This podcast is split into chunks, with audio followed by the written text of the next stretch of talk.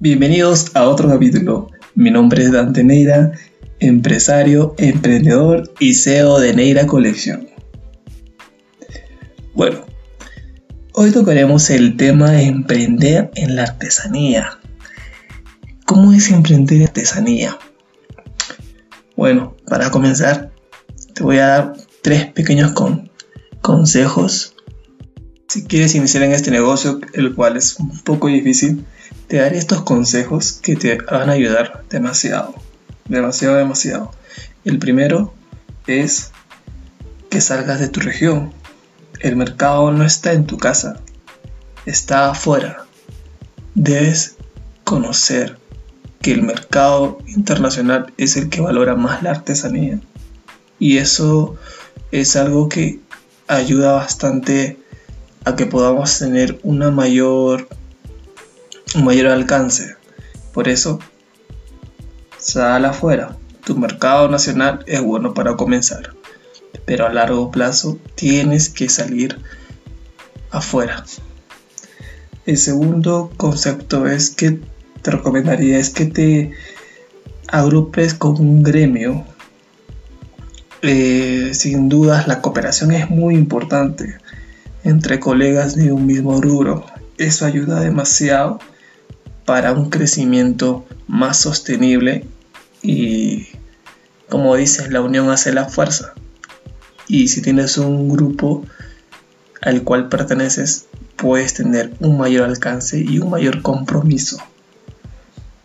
El tercer concepto que te doy es que observes la artesanía que hay en otras regiones dentro de tu país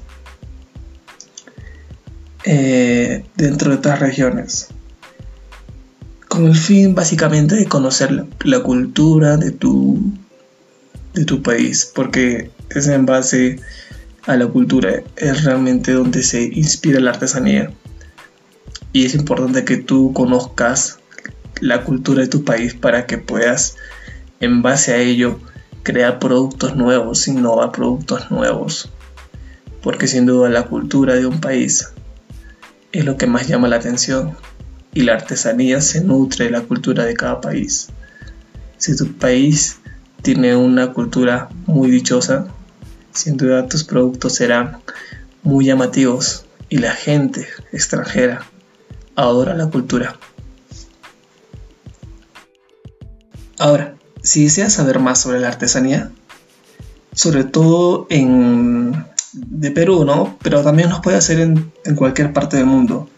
Por ejemplo, en Perú hay una página en Facebook que se llama Artesanías del Perú, que es una página en la cual apoyan artesanos de todo el Perú y que es, eh, es muy seguida realmente. Mucha gente lo ve. Y lo encuentras en Facebook tal cual. Lo pones Artesanía del Perú y te sale, ¿no? Ahora, también estamos muy alegres porque Hace poco, el día de ayer, el 28 de julio, día de la independencia del Perú, el cual cumplimos 199 años. Estoy muy, muy, muy alegre. Eh, nos, nos unimos al gran equipo de Imparable, de Perú Imparable se llama, que pertenece al Ministerio de la Producción, que son empresas peruanas que lo que intentan es que el Perú salga nuevamente adelante y nosotros nos inscribimos y afortunadamente nos aprobaron y estamos muy felices de pertenecer a este grupo. Como le, dice, le dije en el consejo segundo, agrúpense con personas, con un gremio y realmente esto va a ayudarnos bastante como reconocimiento. Y chicos, si hay algún grupo de su estado, su gobierno, métanse porque eso les va a dar un apoyo, no solamente en artesanía, si eres cantante, cualquier rubro que tengas, investiga cómo el Estado les apoya. A veces están las herramientas ahí que el Estado pone, pero nosotros no lo, no lo buscamos. Y está en nosotros eh, buscar esas oportunidades que nos dejan. Muchas veces las oportunidades no vienen a nosotros, sino que nosotros tenemos que buscarlos. Y arriesgarse, porque realmente esos puntos nos dan mucha más credibilidad y ciertamente a partir de este momento vamos a ver cómo podemos trabajar con el Ministerio de la Producción. Realmente no esperamos solamente pertenecer ahí, sino también aportar y que esto sea beneficioso para ambas partes.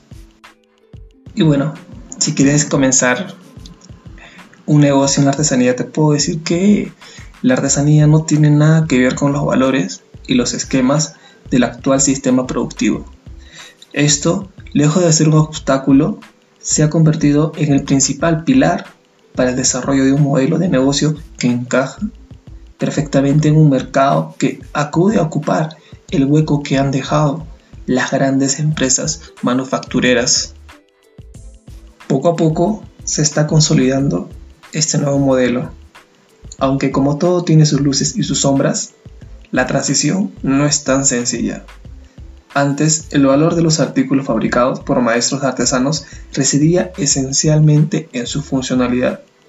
Ahora, deben aportar un valor añadido, que no tienen los objetos en serie. Este nuevo concepto es muy importante crear marca y nuevos canales donde des a conocer tu producto. En ese proceso de adaptación, estos son algunos de los recursos que se están empleando, a los que se debería recurrir más. Crear productos únicos. Debido a las características de la producción, en la que el artesano interviene de principio a fin, resultan productos o servicios con características cualitativas diferenciales respecto a los industriales. Esto es lo que aprecia el consumidor, el factor determinante de ser único. La calidad. Los productos artesanales se asocian a trabajo bien hecho, honesto, de confianza y durables.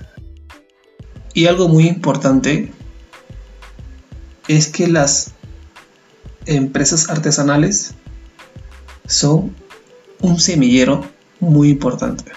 La artesanía tiene un gran potencial como germen de empresas industriales y de compañías con perspectiva de larga trayectoria, puesto que la mayoría de las microempresas artesanales cuentan con muchos años de existencia. Esto es literal, tiene muchos años. Esto que les voy a comentar me parece muy, muy esencial. Es que la artesanía en crisis tiene una capacidad de ser flexible muy grande.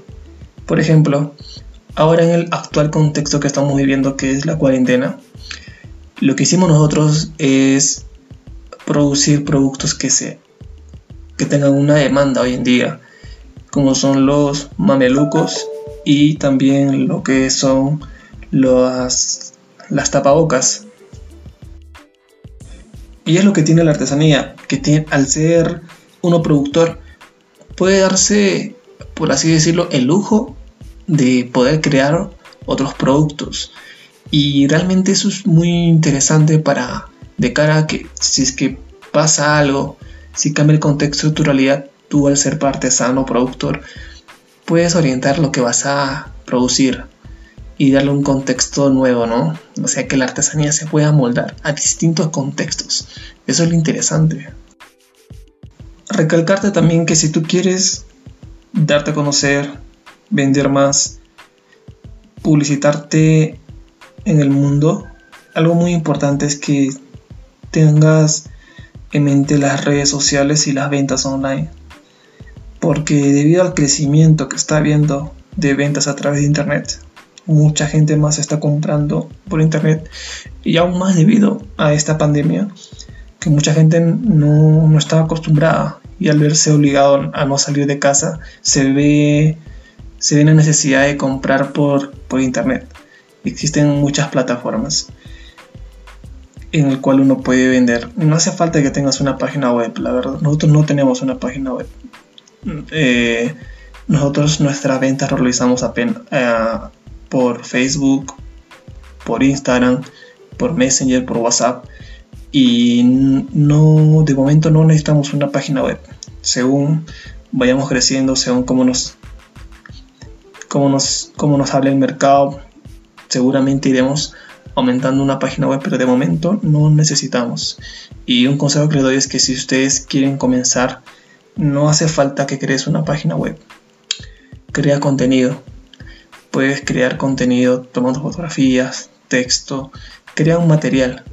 En caso que te vaya muy bien, crees una página web y no empieces de cero, porque es tremendo. Empezar una página web y empezar de cero, no saber cómo llenar eso es, es un caos, créeme, te lo digo con experiencia.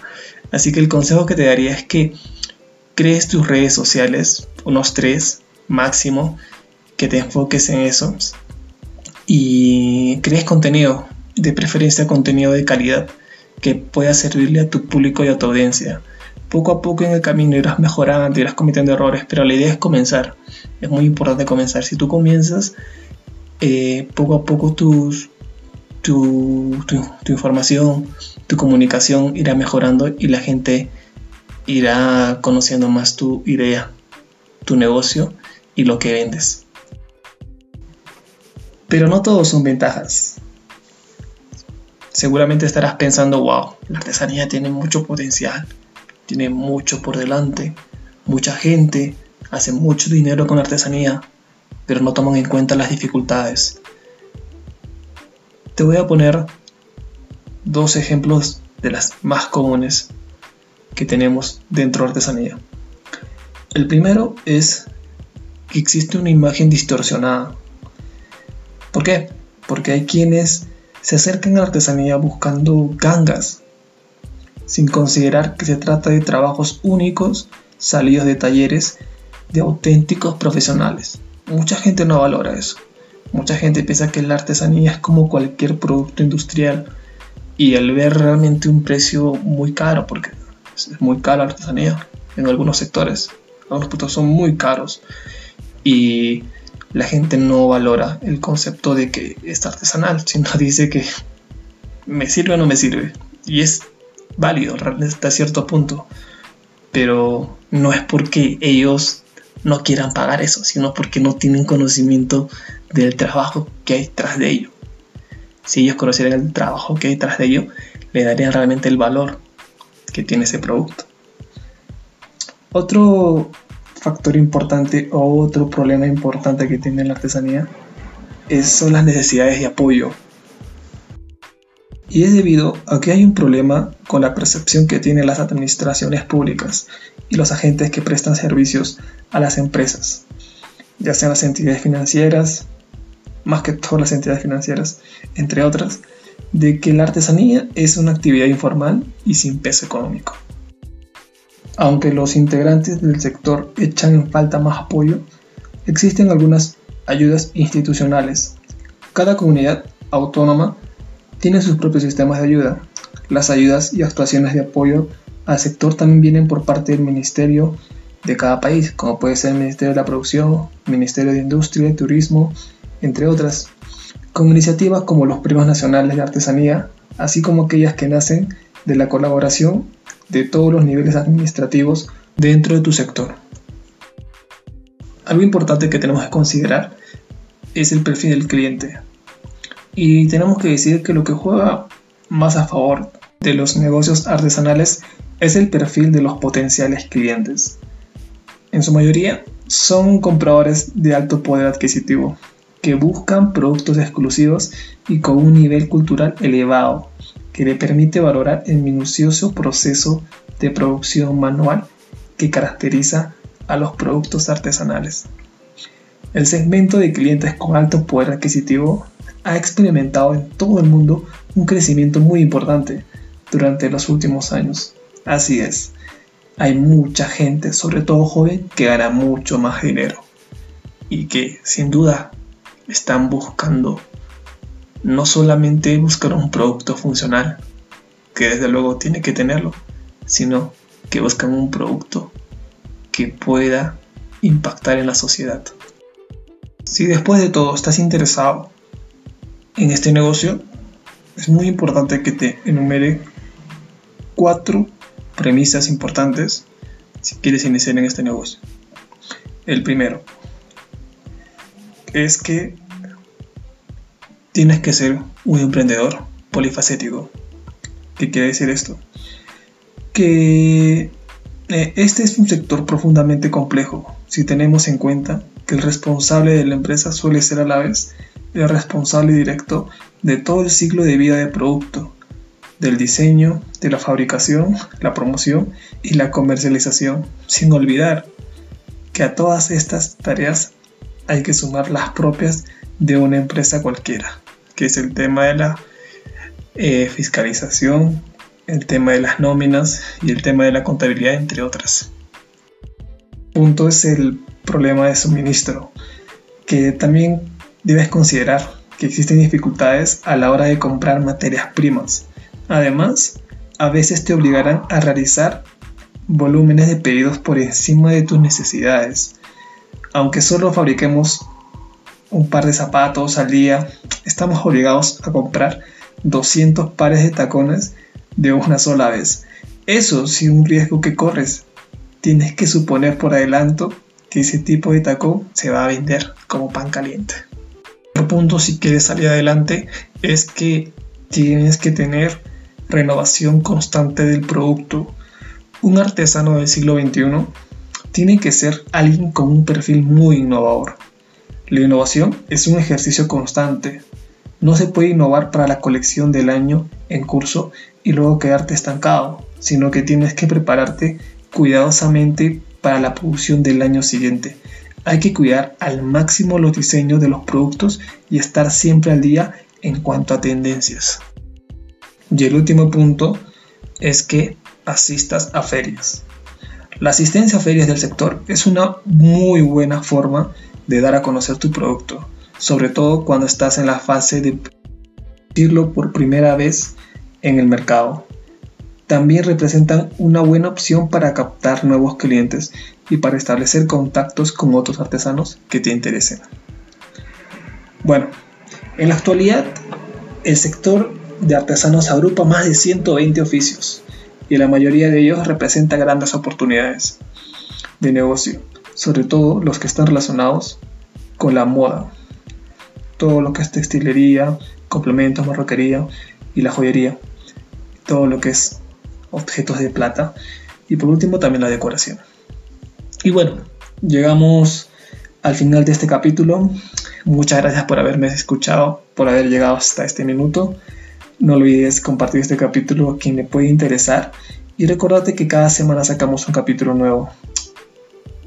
Pásate por nuestras redes sociales de Facebook e Instagram, búscanos como Neira Collection y haz que más gente se une a esta comunidad y así poder ayudar a más personas.